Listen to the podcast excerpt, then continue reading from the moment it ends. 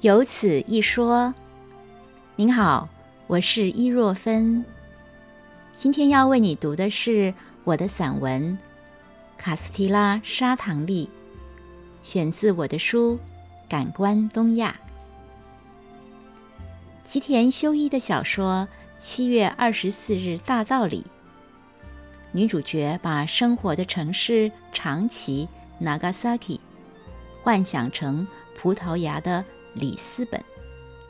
每天通勤的路线便是在七月二十四日大道。我不知道长崎和里斯本的地形是不是真的一模一样。坐在叮叮当当的地面电车里，我想到的是美国的三藩市、旧金山，海港城市特有的气味儿，送往迎来的。行旅聚散，偶尔一声轮船的汽笛，让上下坡板的我驻足凝望，寻找海的方向。那是通往世界的出发点，也是接受八方文化的登临口岸。在长崎闲晃，经常能看到写着。某某发祥地的碑柱、铁路、保龄球、国际电信等等现代化的交通和娱乐，饮食方面更是洋洋大观。日本最初的西洋料理罐头工厂，至今仍在营业的茶碗蒸元祖餐馆。创制什锦汤面昌篷的酒楼。一五七零年开港的长崎，比起日本其他地方还早接触外来的科技与文明。我并不讶异这些物品起源于长崎。我好奇的是，怎么知道的？如何考察出呢？见到图书馆里整排整架的原爆、原子弹爆炸史料和文学，珍惜历史和爱好记录的日本民族性，果然不让人惊怪了。来到长崎之前的长崎概念，就是台湾版的长崎蛋糕，加了蜂蜜的长崎蛋糕。和传说创始于长崎，把意大利面、咖喱、日式炸猪排、炒饭等放在一盘的土耳其饭 （Turku rice） 在土耳其当地吃不到一样，被改造了的台湾版长崎蛋糕，可以说是砂糖和蜂蜜的交换演出吧。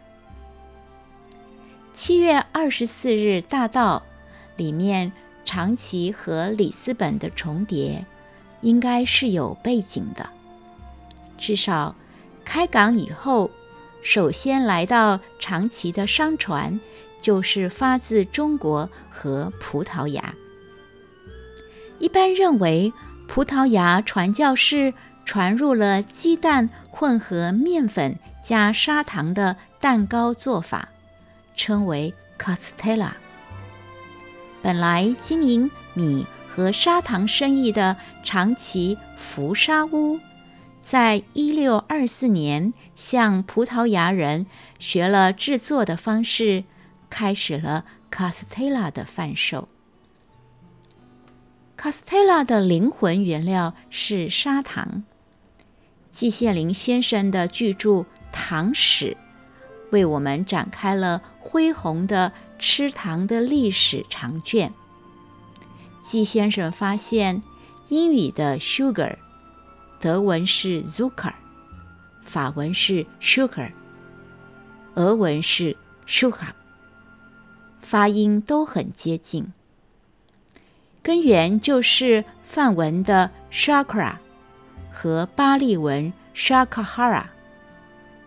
推断认为，蔗糖是从印度经由波斯传入欧洲。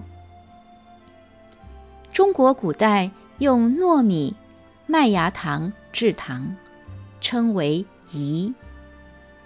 甘蔗这个词来自西域，大约要到三国时代，中国才有了蔗糖。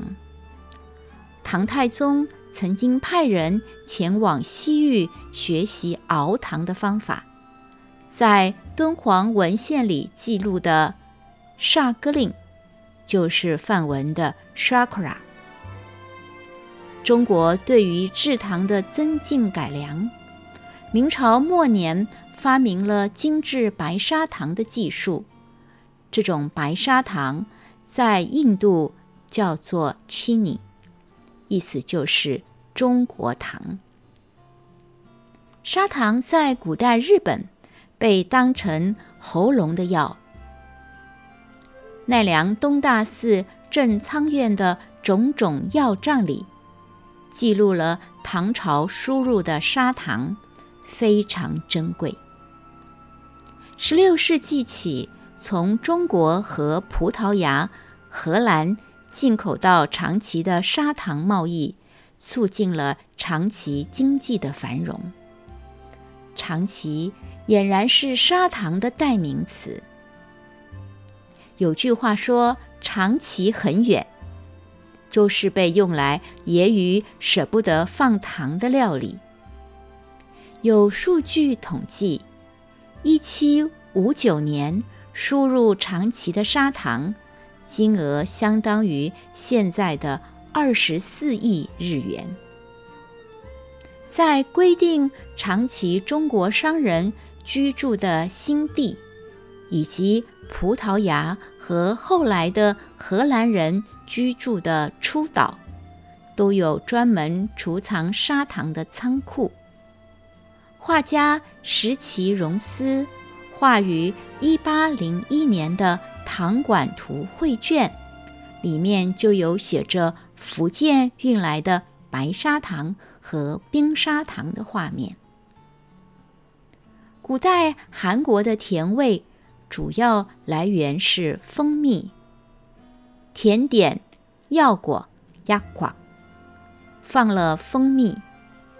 有学者认为，药果压垮的“压”药，指的就是蜂蜜。十五世纪的琉球和日本北九州有赠送朝鲜宫廷砂糖的记录。一直到十九世纪，韩国才逐渐有加砂糖制作的甜品。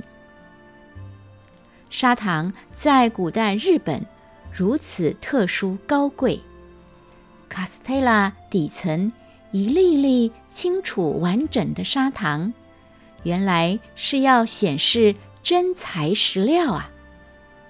在砂糖的产地台湾。